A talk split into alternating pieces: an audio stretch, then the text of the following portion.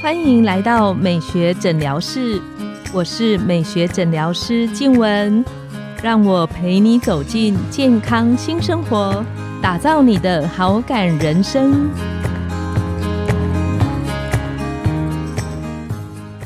欢迎光临美学诊疗室，我是你的美学诊疗师静文，让我陪你练习好感人生，走进健康新生活。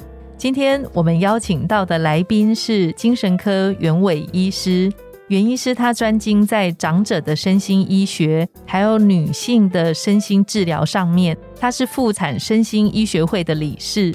我们请袁医师跟线上的听众打个招呼。静文医师好，各位听众朋友大家好。袁医师好。我记得啊，我那时候在医学系的时候，有一科的医生我是非常佩服的。那就是我精神科的学姐，为什么呢？啊，我印象很深刻。我那时候当实习医师的时候，有一幕就是我学姐她其实真的是对病人很好。然后有一次她的病人有一点状况，好像跑走。我记得我很深刻，我学姐那时候穿高跟鞋，她把高跟鞋脱下来拎在手上，跑去追他的病人啊。所以我我觉得。精神科医师其实是一个很重要，尤其是像我们现在的人，就是心理压力的情况之下，他其实是一个非常重要的一个关键的医生。只是我后来发现，很多的朋友因为精神科的这个名字，他会把我要去看精神科这件事情想的好像很严重。但但是精神科其实它可以协助我们很多，不是像我们以前所想的，好像我有很大的精神上的状态才需要去。嗯哼，所以我们现在都改名叫身心科，就是希望可以破除大家对这个的害怕啦。早期的确是啊，就是我爷爷奶奶那个年代，甚至我爸妈年轻一点那个年代，精神科的确是看精神病的。但随着因为精神病现在比较好的控制，然后。就有很多安养中心啊，就是给他们办中途之家，所以他们都会相对稳定。身心科反而这种压力需求、人际的需求、婚姻状况、孩子这些状况等等，这些东西反而变成社会的大宗。所以我们现在主要看的其实是这种身心科的病人，就是所谓身心，就是身体跟心理会互相影响。嗯哼，好，就是心情不好，或者是心情有不管是躁郁或忧郁、焦虑，它其实。对身体是有影响啊，可能会疼痛啊，解决不了的身体的不舒服，呃，心胸闷啊等等，恐慌症的这些症状，心悸啊等症状，那其实也会表现在人际上。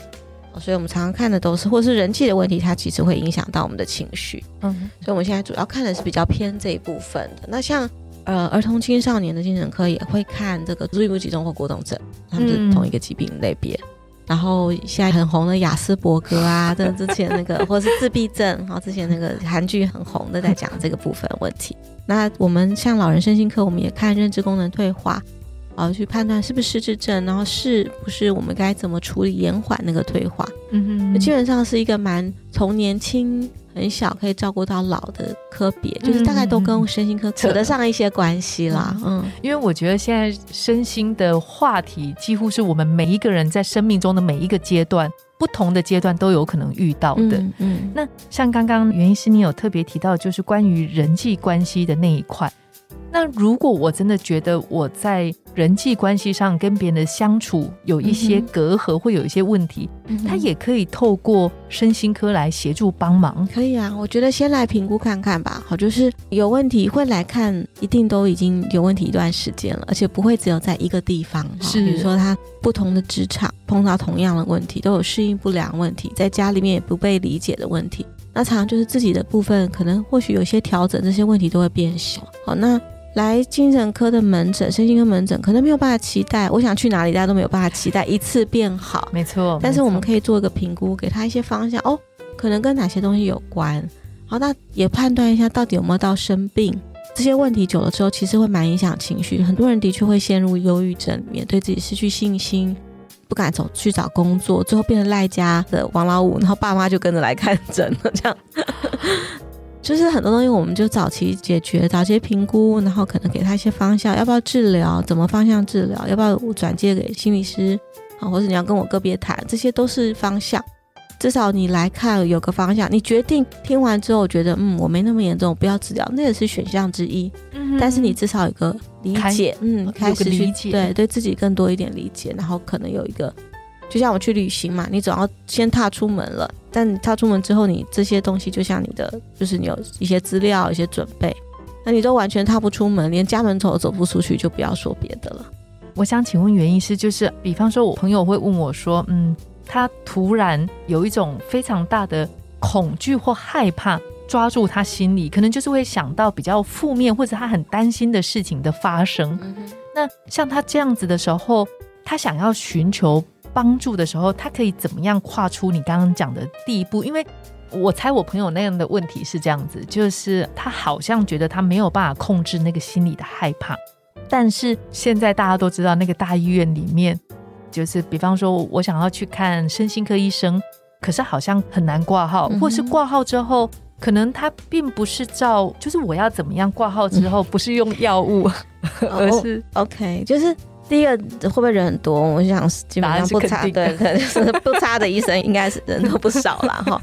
但我觉得前面你可能不找个人陪你来呀、好，那你可以人多你就看一下，来看一下号码。很多人会打电话来说我挂几号，那我几点看到？对不起，我真的不知道，因为每个人需要时间不一样。好多人诶可能好了，所以他拿药就跑了。嗯有些人他真的这时候卡关了，他要跟医生谈。那我每个病人我要给的，他需要我就要给，对他需要我会尽量就我能给的给。就是有的时候刚开始的确需要就要付一点点时间的代价了。那我们也有做特约，就是如果他真的不喜欢跟大家挤，他都要几点来看，那可以啊，那就是特约诊，那就是有特约的方法。那这前面我想踏出来这一步，就是需要啦。那之后怎么办再说，至少看过一次。嗯哼，就是先看诊评估之后，那一般你会怎么样建议像这样的？比方说，我有人际关系上的需要，或是我突然心里有很大的恐慌，嗯。什么时候？这样问好像很笼统，就是什么时候我可以知道说，也许我只要先心理智商的部分，什么时候会开始需要用药物的治疗？药物治疗就是到疾病状态，或者是他的生活功能受到很大的影响。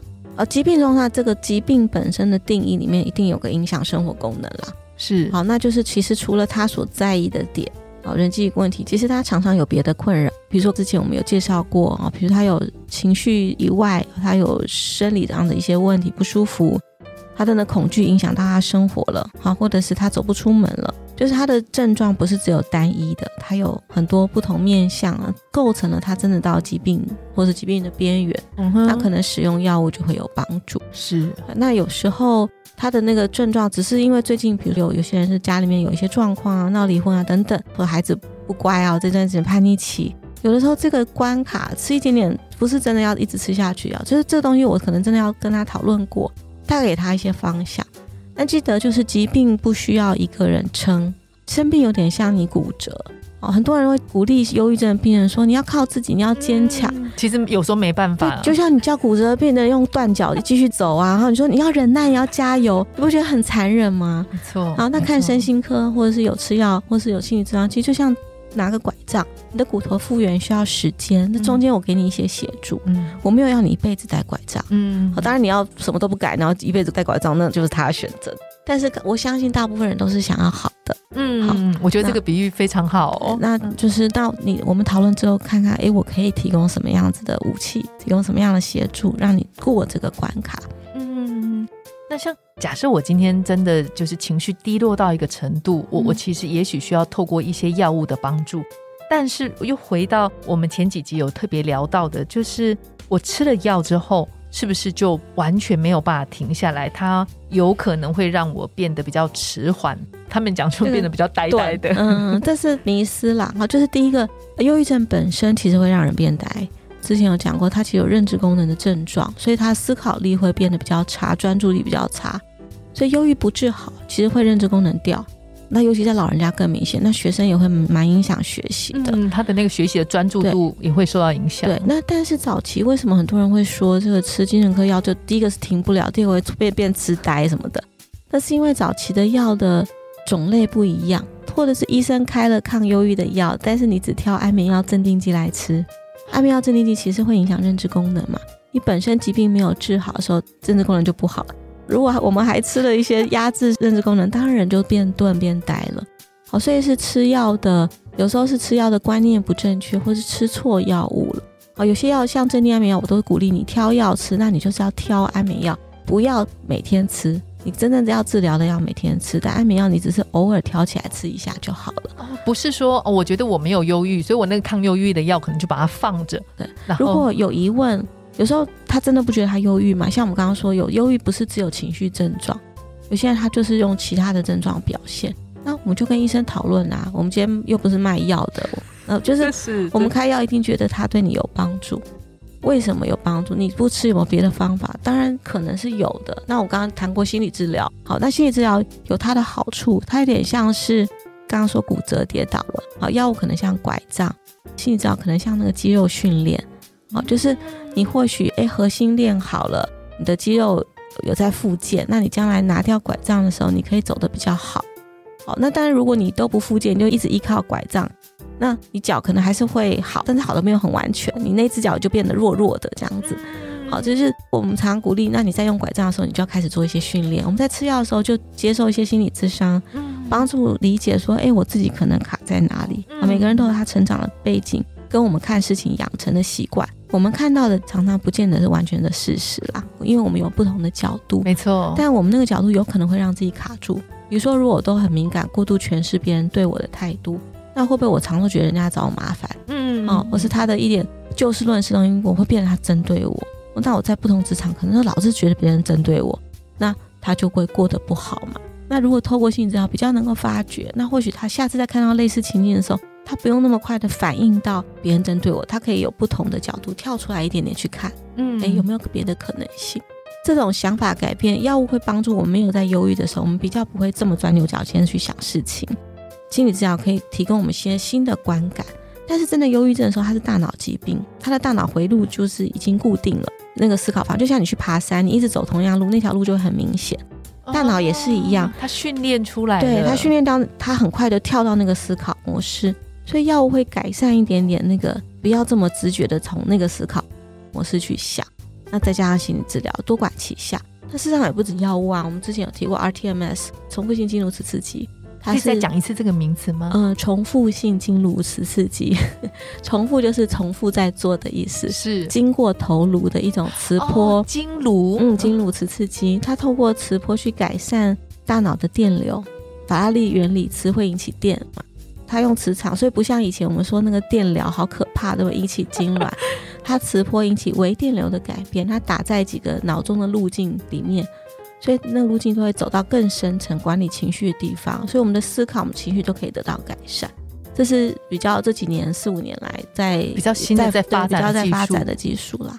那国外已经十几年了，嗯，这也是就是有些人坚持不吃药，或者吃药效果不好，嗯，也可以试试看这种方式。嗯，所以其实现在在身心科的治疗上，其实它有很多的武器是会有协助、有帮助的。嗯，那当然会不会要一辈子吃药？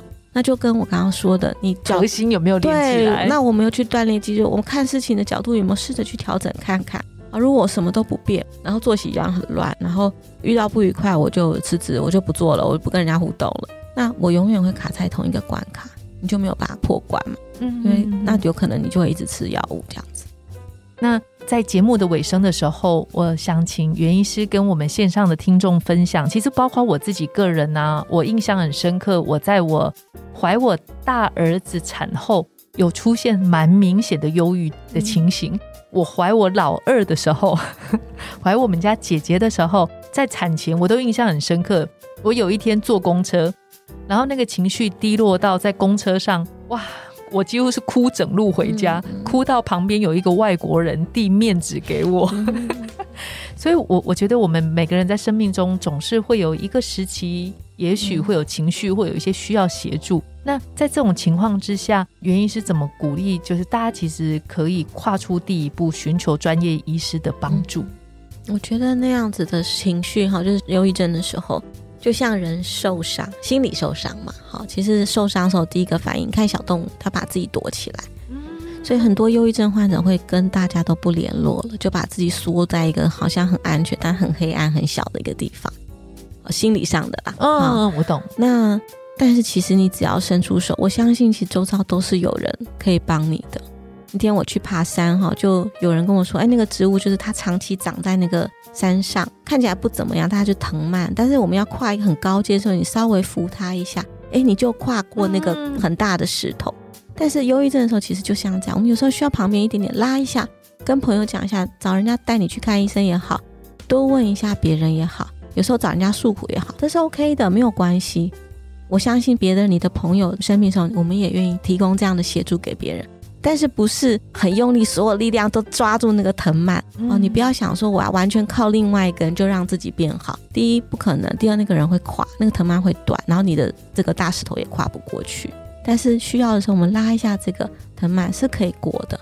找人家帮一下，找人家问一下，身心科医师也可以当那个藤蔓，你的好朋友有时候借由他的力量带你走出来一点也可以的。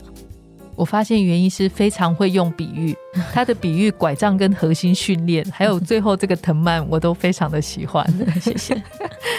很希望这一系列的分享，对于特别是有需要的朋友，在关键时刻，不管你是那个需要的人，或者是你是看见身边的朋友需要，我们都可以成为那个藤蔓。嗯，如果你有观察到你身边的朋友有这样子的需要，我们也很欢迎你把这一集的内容分享给他。拥有好感人生，就从今天开始。美学诊疗室欢迎再度光临，我们下次见，拜拜。